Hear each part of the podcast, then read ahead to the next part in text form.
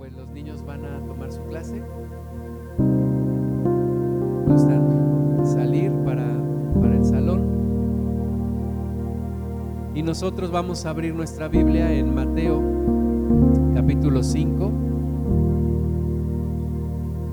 versículo 14. Si traes tu Biblia, ahí vamos a estar haciendo referencia a este pasaje eh, durante todo el tiempo que vamos a compartir. Mateo 5, 14 al 16 dice, vosotros sois la luz del mundo, una ciudad asentada sobre un monte no se puede esconder, ni se enciende una luz y se pone debajo de un almud, sino sobre el candelero y alumbra a todos los que están en casa. Así alumbre vuestra luz delante de los hombres para que vean vuestras buenas obras y glorifiquen a vuestro Padre que está en los cielos. El Señor Jesús siempre nos habla a través de parábolas, a través de imágenes, figuras, eh, ideas que todos entendemos. Y aquí nos habla de algo muy sencillo y nos habla de la luz.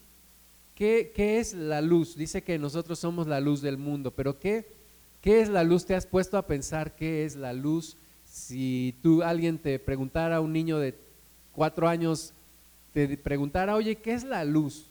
y podrías responderle, bueno, pues la luz es lo que nos deja ver, eh, la luz puede ser un rayo, puede, puede salir de un foco, la forma más natural que tenemos de la luz pues es la luz del sol, ¿verdad? Nos, nos podemos poner a pensar qué es, qué es la luz, porque Jesús dice, vosotros sois la luz del mundo.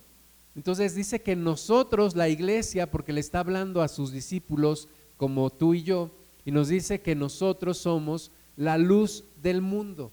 Y entonces, ¿cómo, cómo puedo entender esto? Este, ¿Alumbro con mi dedo como IT o me conecto al, medidor de mi casa? ¿O cómo, es que dice el Señor Jesús que yo soy la luz? Nosotros somos la luz del mundo. Vamos a, revisar cómo la palabra de Dios se refiere a esta luz y que obviamente no está hablando de una luz física, está hablando de, algo espiritual. Jesús dijo, las palabras que yo les hablo son espíritu y son vida.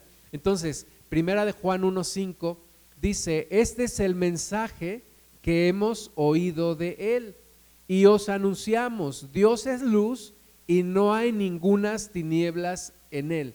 Entonces, ya vemos que la luz de la cual habla Jesús es una luz espiritual y dice que Dios es luz.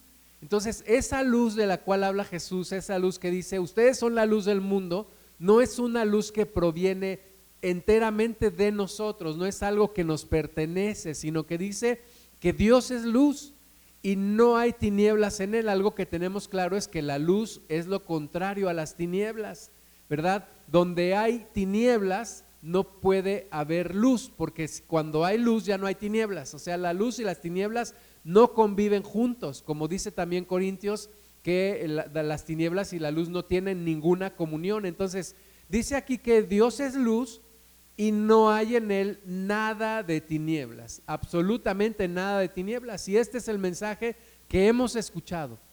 Entonces, en el ambiente espiritual puede haber un ambiente de tinieblas, Imagínatelo, un ambiente de tinieblas donde no se observa absolutamente nada.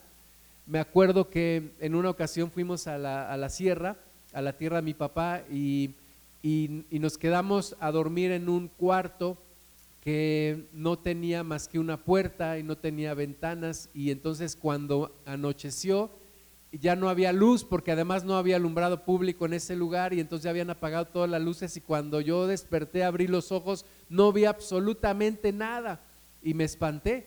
Un lugar de tiniebla es un lugar donde no puedes ver absolutamente nada. No sé si te ha pasado que cuando apagas la luz en tu casa, a lo mejor al principio te cuesta trabajo, pero conforme avanza el tiempo puedes alcanzar a ver, si hay un poco de luz afuera, puedes alcanzar a ver algunas cosas pero en un ambiente de tinieblas no ves absolutamente nada. Entonces, el ambiente espiritual de tinieblas es un ambiente de oscuridad, de densa oscuridad, donde no se puede ver absolutamente nada. Sin embargo, Dios es luz y Dios es luz y Dios alumbra en medio de esas tinieblas. Vamos a ver también Primera de Pedro 2:9. Dice, "Mas vosotros sois linaje escogido, real sacerdocio, nación santa, pueblo adquirido por Dios, para que anunciéis las virtudes de aquel que os llamó de las tinieblas a su luz admirable. Entonces, Dios nos llamó de las tinieblas, de un ambiente de tinieblas, de un ambiente espiritual oscuro, de un ambiente espiritual donde no podíamos ver absolutamente nada y Dios nos llamó de esas tinieblas a su luz admirable. Es la luz de nuestro Dios, la luz que alumbra porque hemos leído que Dios es luz. Entonces, esa luz que Jesús dice, ustedes son la luz del mundo, es por la luz que Dios ha puesto en nosotros. Y podemos alumbrar en medio de un ambiente espiritual de tinieblas, como lo hay hoy en día en la mayor parte de este mundo. Colosenses 1:11 dice, fortalecidos con todo poder, conforme a la potencia de su gloria, para toda paciencia y longanimidad, con gozo, dando gracias al Padre, que nos hizo aptos para participar de la herencia de los santos en luz. Entonces Dios nos ha hecho participar de su luz. Dice que Él nos ha hecho parte de la herencia de los santos en luz, versículo 13, el cual nos ha librado de la potestad de las tinieblas y trasladado al reino de su amado Hijo, en quien tenemos redención por su sangre, el perdón de pecados. Entonces, Dios nos hizo trasladar de, un reino de tinieblas a un reino de luz, de la luz de Jesús, de la luz de Dios. ¿Cómo es, cómo es que andábamos en medio de tinieblas? Bueno, lo sabemos. Yo me acuerdo cuando estaba en la, la primaria y en la secundaria, de repente alguna vez nos llevaron a algún auditorio en donde apagaron la luz para hacer una proyección. ¿Y cuál era la, la broma más, más común? Pues que te empezaban a pegar en la cabeza y tú no sabías ni quién, ¿no? Te pegaban y tú, ay, ¿qué, qué? Y así andaban todos, ¿no? Y así estábamos en tinieblas. El diablo nos daba nuestros apes, nos daba nuestras, nuestros golpes y nosotros no sabíamos ni quién, ni por qué, ni, ni, ni qué, ni cuándo, y, y, cómo me defiendo y si no sé quién es el que, contra quién es el que estoy luchando. Estábamos en un ambiente de tinieblas donde no sabíamos ni para dónde ir, ni qué hacer, ni, ni de dónde veníamos. Estábamos perdidos completamente en esas tinieblas. Pero Jesús nos trasladó a un reino de luz en donde vemos, en donde conocemos nuestro adversario, en donde tenemos la visión de Dios, donde podemos ver hacia adelante, dice la palabra, que Dios nos da un futuro. Entonces hemos sido trasladados de un reino de tinieblas a un reino de luz. Y si en este mundo la gente aprecia tanto la luz eléctrica, el alumbrado público, la luz en las casas, nosotros con mayor razón tenemos que apreciar lo que es la luz espiritual y el que hemos sido trasladados de un reino de tinieblas a un reino de luz.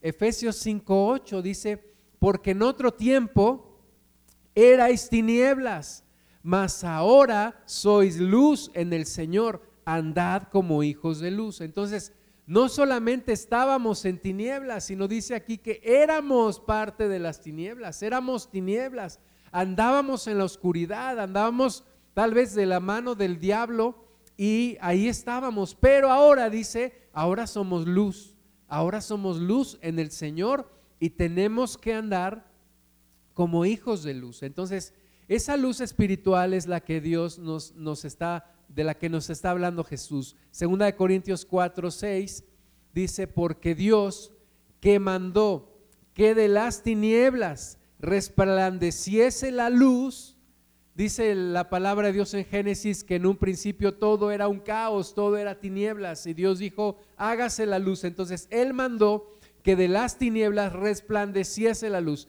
Y en el preciso instante en el que resplandece la luz, se acaban las tinieblas.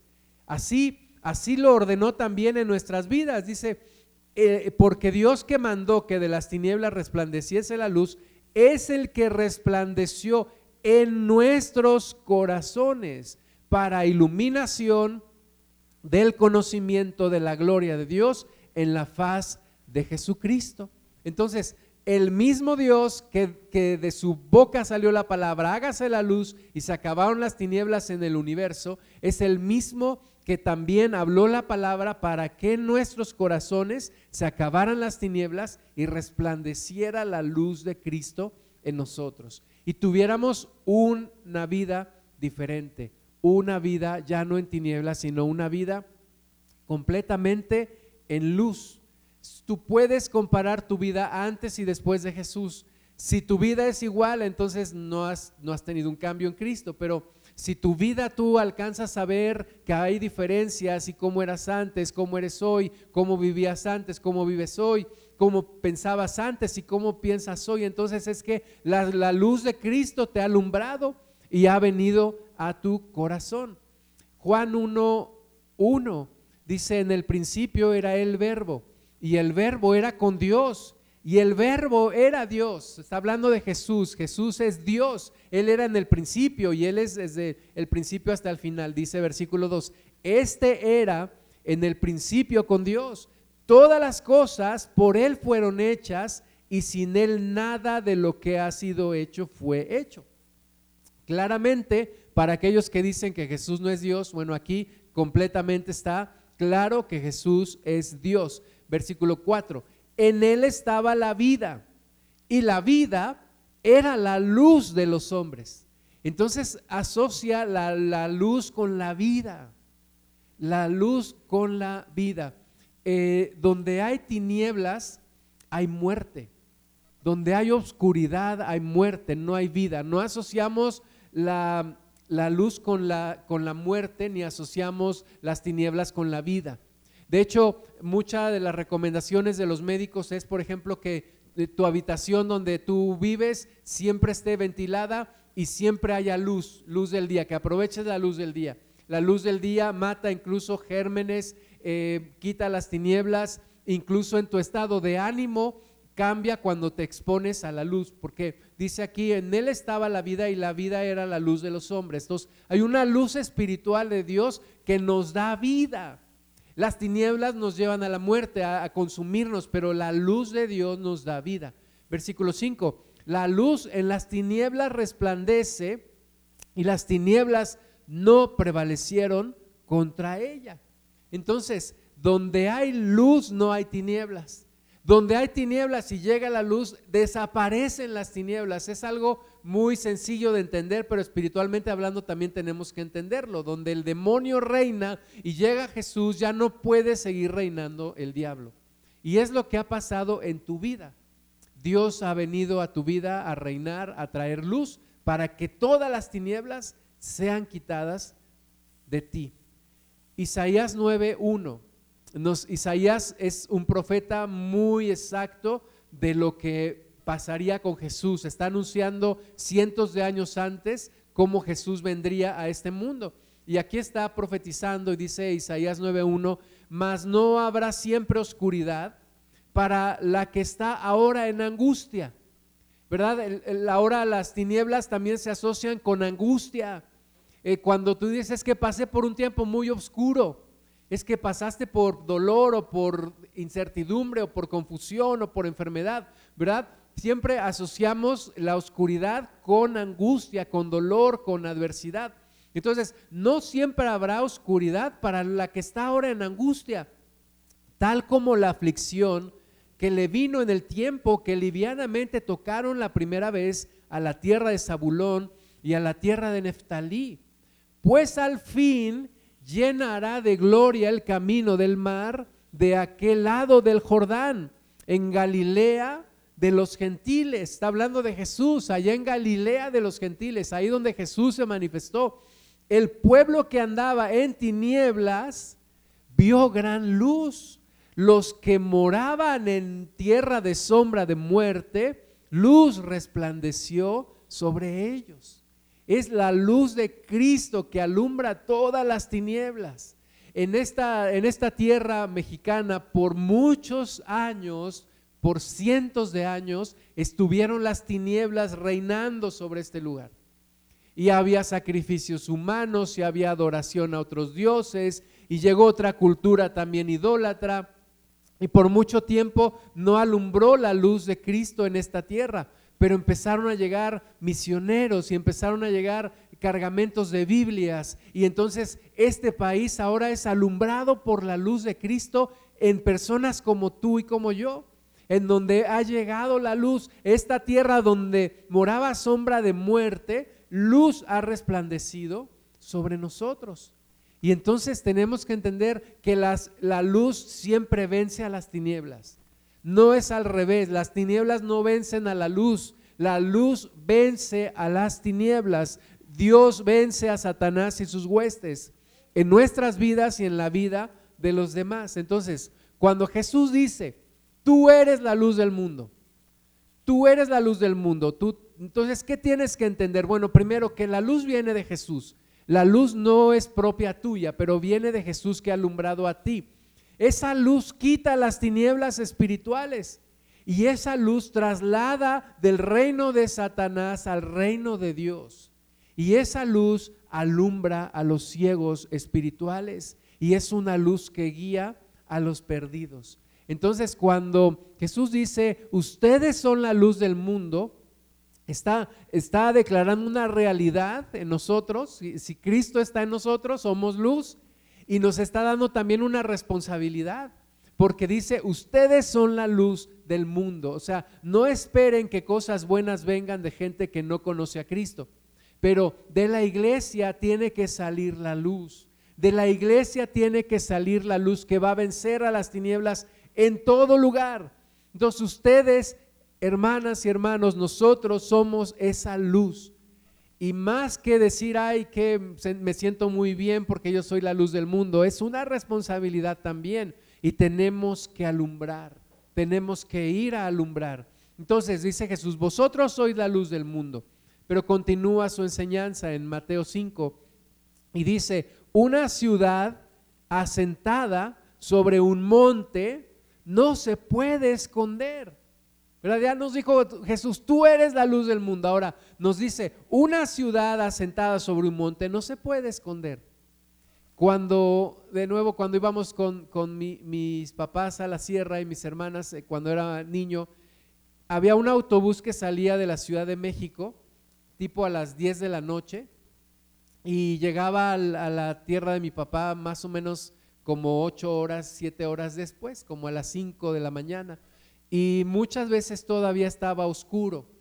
Y, y, ese autobús no paraba en el pueblo de mi papá, ese autobús paraba como 30 kilómetros adelante o 60 kilómetros antes del pueblo de mi papá. Entonces normalmente mi papá se acercaba al operador del, del autobús y le decía, ¿nos puede bajar en, ahí en Chapulhuacán? Y el operador normalmente, él amablemente le decía, sí, usted pagó hasta Tamazunchale, pero lo podemos bajar antes. Nada más recuérdeme para que no se me pase y acuérdeme un poquito antes de llegar para que los pueda bajar. Y entonces cuando ya se veía el cerro y se veían las luces del pueblo, eh, él nos decía, ya, ya párense, ya levántense y nos acercábamos al, a, la, a la puerta delantera y entonces ya le decía, ya vamos a llegar y le recuerdo por favor que nos pueda bajar. Entonces era un ejemplo claro de que una ciudad o en este caso un pueblo asentado sobre un monte no se puede esconder, no se puede esconder. Ahora que vamos a, a es un lugar que está hasta abajo, llegas a la montaña en Tlanchinoli y empiezas a bajar y a bajar y a bajar y a bajar y cuando es de regreso, muchas veces ya en la noche vamos de regreso y hay, y hay este, neblina. Y una de las cosas que me anima es cuando ya vemos el pueblo de Tlanchinol, porque está en lo alto de la montaña y se ven las luces. Y me acuerdo de esta cita que dice el Señor, una ciudad asentada sobre un monte no se puede esconder. Y muchas veces ni la neblina lo esconde, a veces cuando no es tan densa. Entonces, una ciudad asentada sobre un monte no se puede esconder. Y Jesús dijo, ustedes son la luz del mundo. Y entonces, ¿qué nos está queriendo decir con esto? Que es imposible que la luz de un discípulo de Cristo pase desapercibida. Es imposible, las tinieblas no pueden no pueden ahogar, no pueden ocultar la luz de Cristo en tu vida. Entonces, a donde tú vayas, si tú estás lleno del Espíritu Santo, si tú estás lleno de Jesús, allí vas a alumbrar. Y es imposible que te detenga el enemigo. Es imposible que la gente no note la luz de Cristo. Donde hay tinieblas, resplandece la luz. Y entonces tú y yo ya no podemos navegar con bandera neutral. Tenemos que navegar con la luz de Cristo. Y tenemos que ser conscientes a donde vayamos. Si estamos llenos del Señor, vamos a alumbrar. Vamos a, a traer una diferencia. En donde hay tinieblas, vamos a traer luz porque la luz de Cristo no se puede esconder, así como no se puede esconder una ciudad en un monte, no se puede esconder. En la presencia de Dios en tu vida no se puede esconder y no es para esconderla, es para llevarla. Ustedes son la luz del mundo, dijo el Señor Jesús. Sigamos en Mateo 5, dice, ni se enciende una luz y se pone debajo de un almud sino sobre el candelero y alumbra a todos los que están en casa. Entonces ya nos dijo el Señor, ustedes son la luz del mundo. Segundo, una ciudad sobre un monte no se puede esconder. Tercero, una luz no se pone debajo de un almud, en una casa, en una habitación. Tú no pones una lámpara debajo de una silla o debajo de una mesa. Dice que se pone sobre el candelero para que alumbre a todos los que están en casa. Entonces, Dios nos pone en lugares en donde Él quiere que alumbremos. Nos va a dar oportunidades para alumbrar allí donde estemos. No nos va a poner debajo de una mesa, no nos va a poner en lo oculto de una habitación, no nos va a poner aislados en algún lugar nos va a poner en un lugar en donde vamos a poder alumbrar, porque es nuestra obligación y porque es nuestra naturaleza y porque es nuestro privilegio poder llevar una luz, una, una, una nueva etapa, un nuevo tiempo a la vida de las personas que están allí alrededor. Qué bendiciones cuando a través de una persona, normalmente es primero una persona en la familia a través de quien entra el Evangelio en una familia, en una casa. Y, a, veces esa persona le toca pues que le rechacen, que, y empieza la división y entonces nos acordamos de la palabra de Dios que, que dice Jesús, yo no vine a poner paz sino espada en las familias, vine a poner a la hija contra la madre, a la nuera contra la suegra y los peores enemigos serán los de su propia casa porque viene una lucha. ¿Pero por qué? Porque ya hay luz en ese lugar. Ya alguien está trayendo la luz de Cristo. Las tinieblas se van a resistir, pero saben que al final se van a tener que ir, porque donde hay luz, las tinieblas no pueden prevalecer, lo hemos leído. Así que hay que alumbrar. Dios nos pone lugares donde vamos a alumbrar, donde vamos a llevar el Evangelio, donde vamos a llevar la palabra. Siempre habrá un hombre de paz que recibirá el Evangelio. Siempre habrá una persona sobre quien va a recaer el mensaje, que va a recibir la luz, que necesita, que ya no quiere vivir en tinieblas y que va a recibir esa luz. Hay que identificar, hay que orar, hay que estar conscientes que esa es nuestra misión, alumbrar, pero alumbrar para su gloria, para la gloria de Dios y no para nuestra propia gloria. El, hermano Castelazo, que ya partió con el Señor, decía que cuando sale el sol de justicia no se ven las estrellas. Es decir, no es para que tú y yo sobresalgamos, es para que Cristo sobresalga. Pero hay que llevar esa luz. Entonces Jesús dice, ustedes son la luz del mundo. Jesús dice, eh, una ciudad asentada sobre un monte no se puede esconder. Y tercero, una lámpara no se pone debajo de un almud, sino en un candelero para que alumbre, para que alumbre a todos los de la casa. Y sigue adelante la enseñanza, Mateo 5:16, así alumbre vuestra luz delante de los hombres, para que vean vuestras buenas obras y glorifiquen a vuestro Padre que está en los cielos. Que así alumbre nuestra luz delante de los hombres. La misión de la iglesia, y lo sabemos, la misión de la iglesia, gran parte de la misión de la iglesia está allá afuera, en todos los lugares a donde vamos a estar, hoy, mañana, toda la semana, donde vamos a estar conviviendo con personas que muchos de ellos están en tinieblas. Y entonces la misión de la iglesia es ir y llevar la luz. Y dice así, alumbre vuestra luz delante de los hombres para que vean vuestras buenas obras y entonces glorifiquen a vuestro Padre que está en los cielos. Entonces nos queda claro que la luz que, que la que nos habla Jesús es la luz de Él que pone en nosotros y que hay que ir delante de los hombres a llevar una, un mensaje diferente, un ambiente espiritual diferente. De repente dices, qué mala vibra que se siente aquí. No, no son malas vibras, son demonios, son tinieblas. Y tú estás ahí para llevar la luz, para llevar la luz de Cristo. Para eso te mandó Dios allí, para que vean tus buenas obras. Y entonces Dios ve las intenciones del corazón, pero los hombres no ven las intenciones del corazón. Los hombres no te juzgan por tus intenciones, los hombres y las mujeres te juzgan por tus obras. Y entonces Jesús dice que a través de tus obras vas a alumbrar el lugar donde estás, vas a alumbrar las personas que están ahí y ellas van a glorificar a Dios.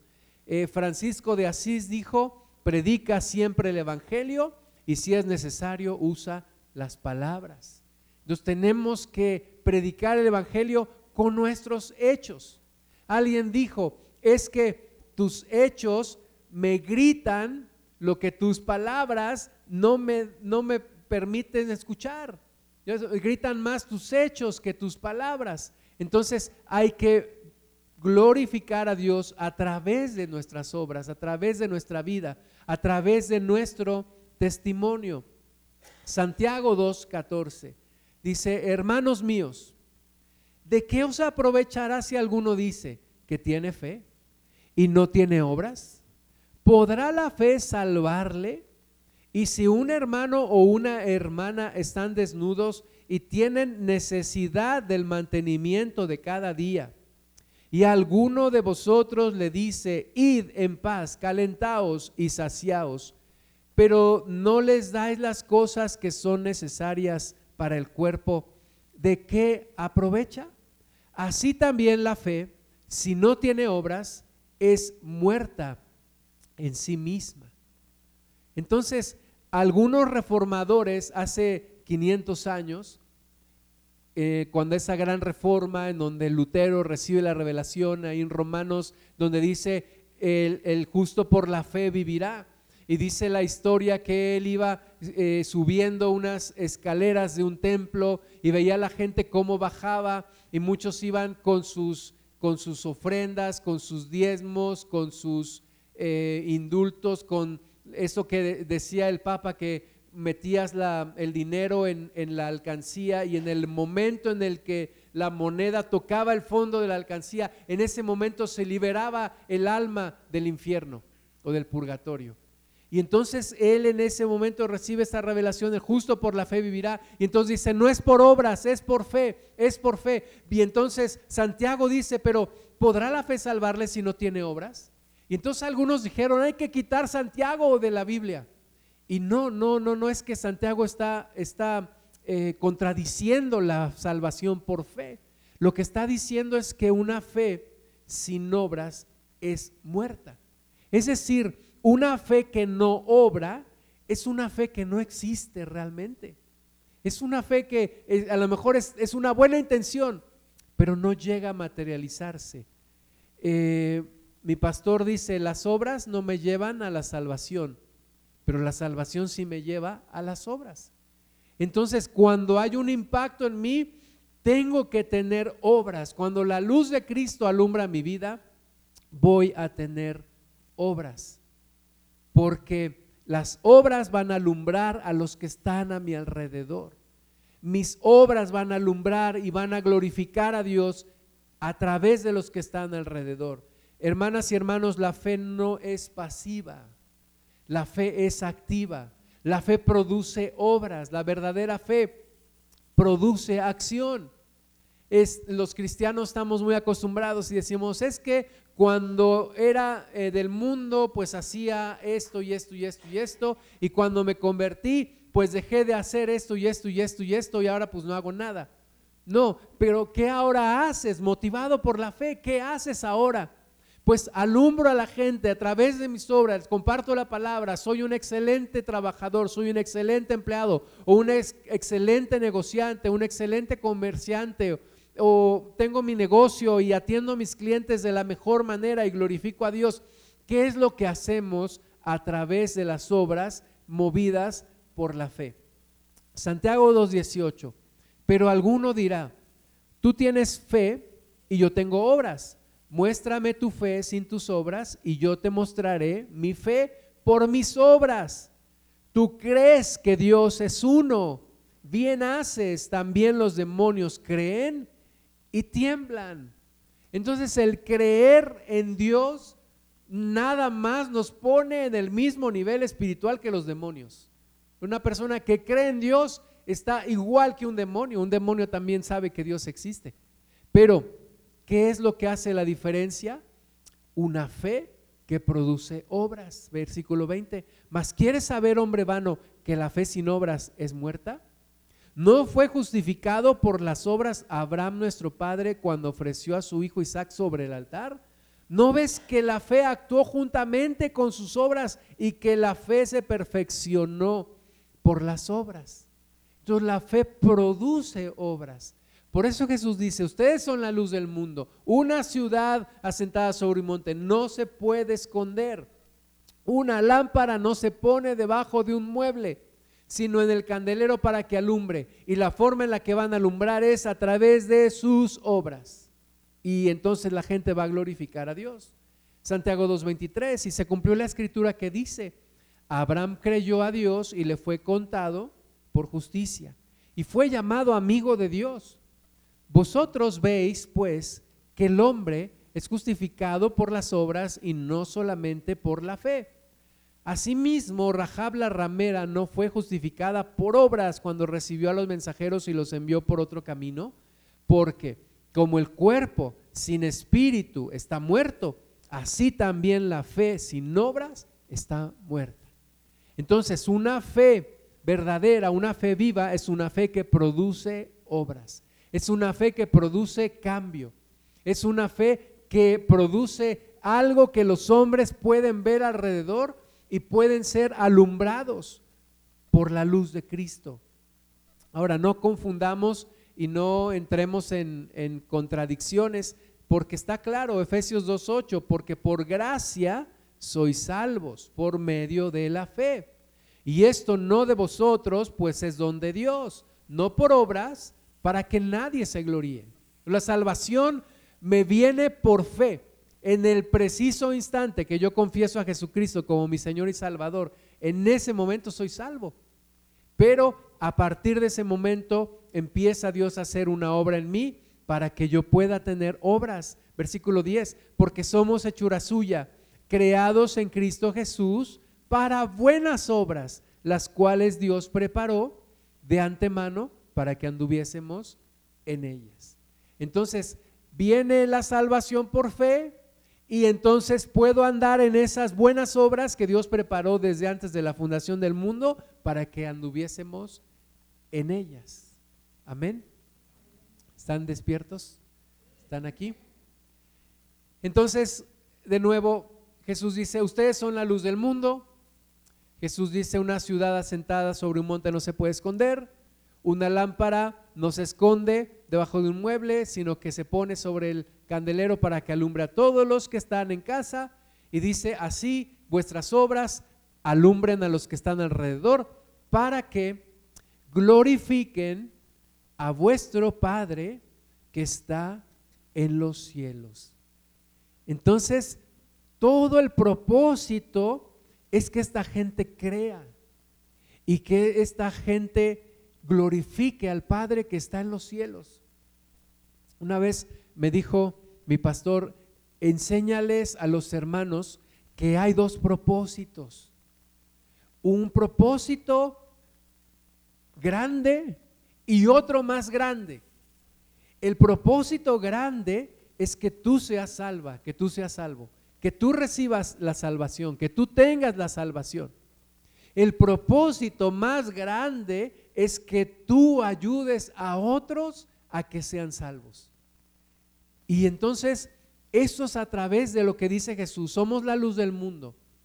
Tenemos que llevar la palabra, tenemos que llevar la luz, tenemos que cambiar el ambiente espiritual de tinieblas por un ambiente de luz. Y todo esto para que glorifiquen al Padre que está en los cielos.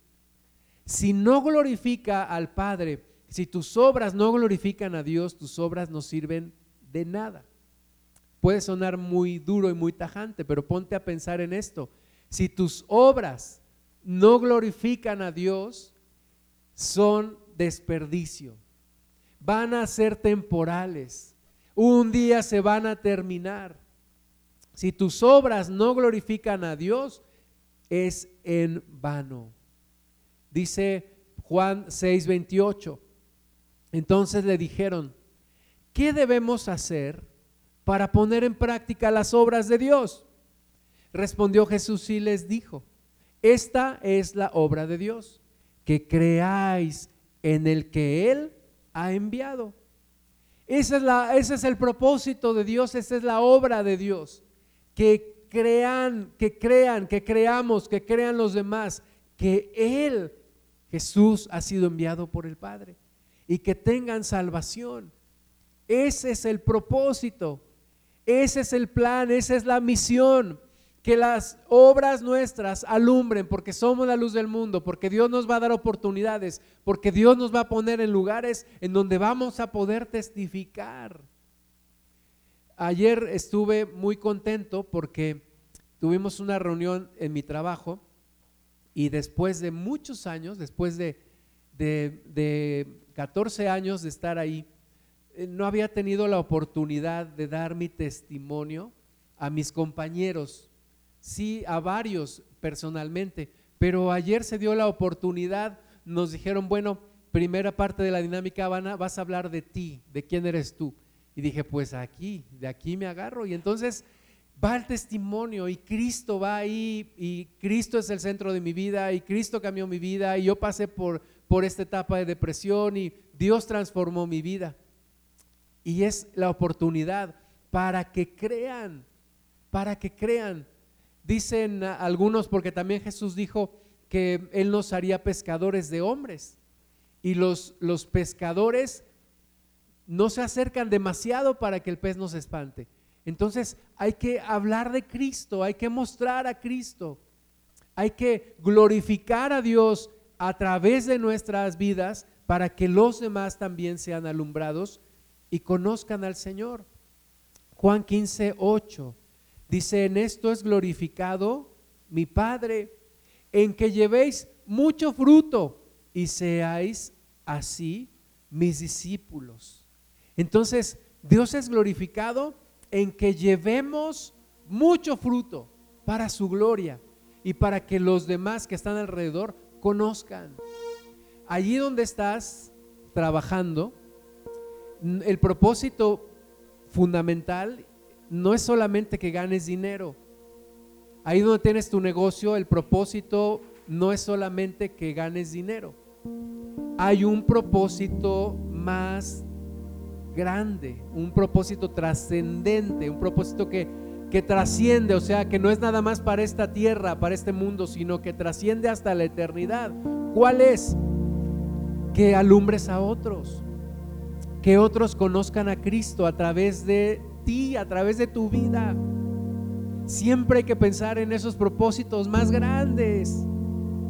Siempre hay que pensar cuando yo salí de un trabajo donde estuve por 15 años y estuve pensando a quién no le he compartido, a quién no le he hablado, a quién no le he dicho. y me puse a escribir un montón de correos electrónicos compartiéndoles, ya me voy, este es mi último día o esta es mi última semana, pero mira, te quiero compartir esto y esto y esto y esto, porque ese es el propósito, no era nada más que yo estuviera ahí un tiempo y me desarrollara y ganara algún dinero y pudiera sostener a mi familia. Ese propósito es importante, pero hay un propósito más grande todavía.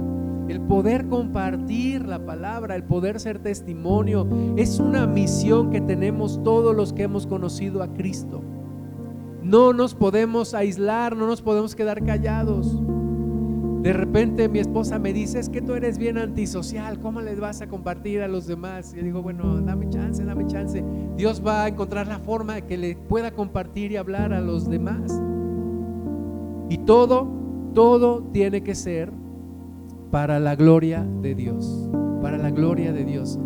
Ahora que estuve este, con el COVID y estuve aislado, me puse a escuchar unos mensajes, unas predicaciones y escuché una de Miguel López en donde hacía una reflexión que cuando las cosas no son para la gloria de Dios, todo se echa a perder. Y me quedó muy grabado esto porque cuando yo era joven, antes de conocer a Cristo, veía muchos documentales de rock, de la música rock y de cómo, cómo, cómo, cómo se inició todo este movimiento. Y algunos dicen que la palabra o el concepto rock and roll era porque en ese entonces los muchachitos con las muchachitas se metían en los carros en Estados Unidos, tenían relaciones sexuales y movían el carro de tal manera que era como un rock and roll. Y bueno, muchas cosas que, que, que, yo vi en documentales, me gustaba esa música y, y uno de los personajes pues icónicos del rock and roll pues es Elvis Presley. Y yo veía documentales, había un programa que se llamaba Estudio 54 con un conductor que se llamaba Jaime Almeida. Y me acuerdo que muchas veces vi los documentales de Elvis Presley y cómo en sus inicios pues era un muchacho joven, delgado, atractivo, su peinado muy, muy bien llamaba la atención, sus patillas y la forma en la que él se movía este, incitaba a, a cosas no muy sanas que le pusieron Elvis la pelvis. Y, pero después él empezó a, caer en drogas y empezó a, a, engordar muchísimo. Me acuerdo de esos documentales, yo veía a Elvis Presley, como los párpados de sus ojos le, temblaban demasiado, él sudaba muchísimo ya en sus, en sus últimos conciertos y tartamudeaba mucho, a veces no podía hilar las palabras. Y entonces dice eh, Miguel que leyó un reportaje de uno de los mejores amigos de Elvis, que lo conoció desde antes que fuera famoso. Y antes de ser famoso, él era cristiano y se congregaba en una iglesia local en Estados Unidos. Y toda su voz la desarrolló cantando alabanzas a Dios, lo que ahora le llaman la música gospel. De hecho, una vez un amigo mío me regaló un disco, un CD con pura música gospel cantada por Elvis Presley. Entonces su voz la desarrolló cantándole a Dios. La desarrolló ahí en, su iglesia local.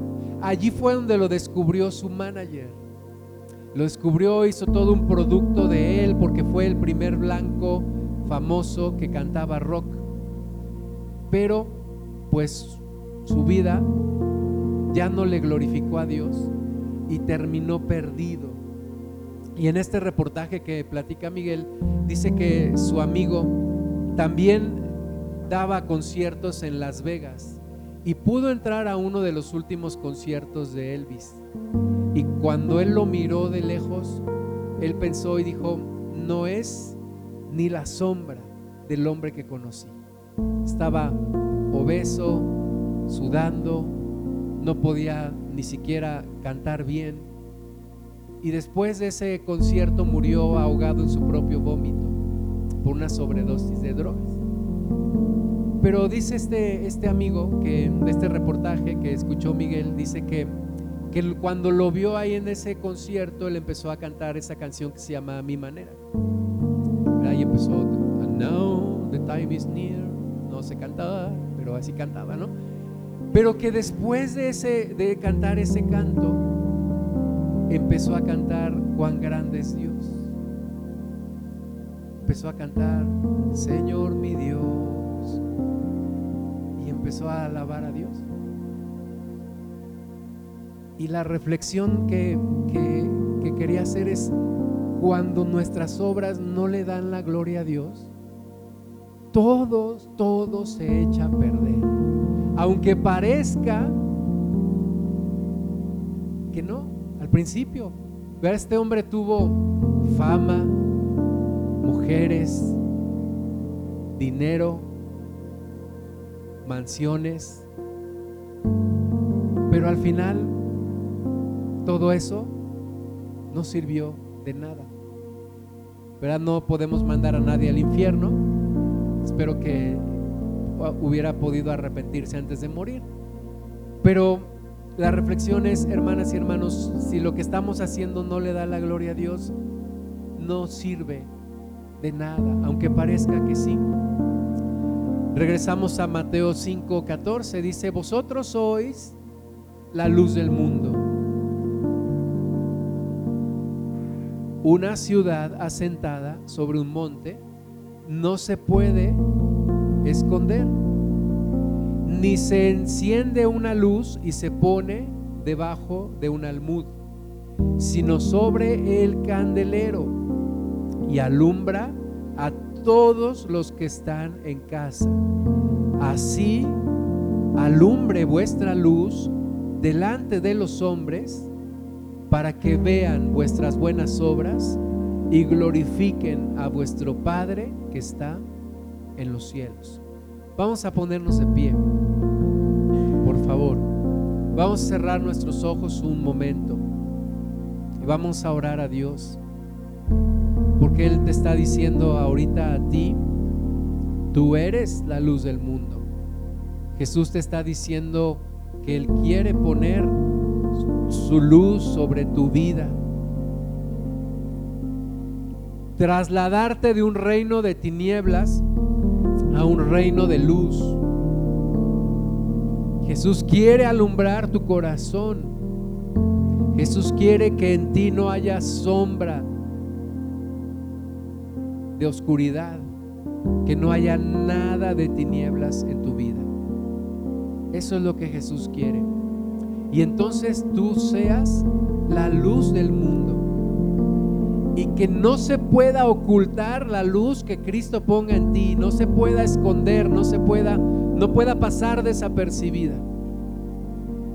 Porque Él te va a poner o te ha puesto en lugares donde vas a alumbrar a todos los que están alrededor.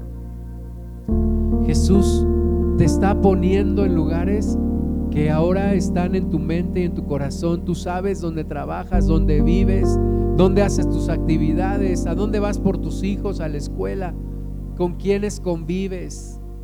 Tú sabes quiénes hoy están en tinieblas y que si tuvieran conciencia te dirían, alúmbrame con la luz de Cristo. Así alumbre vuestra luz, así alumbre tu luz delante de los hombres, para que vean vean algo diferente, vean buenas obras y glorifiquen a nuestro Padre que está en los cielos. Porque esta es la obra de Dios, que crean en Jesús, que crean en Jesús. Y Señor, en, este, en esta nación que, que necesita tanto de ti, en donde las tinieblas han penetrado en muchos lugares, Señor, tú estás buscando quienes puedan tomar la misión de decir, yo voy a alumbrar, yo voy a ir a esos lugares, yo voy a ahí a donde estoy, ahí donde me muevo, donde trabajo, donde vivo. Quiero ser luz, quiero ser luz a los que están alrededor. Quiero alumbrar, Señor, con tu luz, con tu luz admirable, para que no haya más tinieblas, para que haya luz para que se disipen las tinieblas en el nombre de Jesús. Y Señor, vengan nuevos tiempos en nuestro país. Señor, glorifica a tu iglesia, empodera a tu iglesia, despierta a tu iglesia, Señor para que podamos alumbrar, para que podamos traer un ambiente espiritual diferente al que estamos viendo hoy, Señor. Alumbra en esta tierra de gran oscuridad. Alumbra, Señor, sobre este país. Alumbra sobre esta nación. Te pedimos, Señor, en el nombre de Jesús, que no para siempre sea esta tiniebla, que no para siempre sea esta oscuridad, que así Jesús como alumbraste en Galilea de los gentiles, así alumbres en este país, en esta tierra, Señor. Así como alumbraste en Medio Oriente y, y muchos ciegos recibieron visión y tuvieron luz. Así, Señor, en esta nación.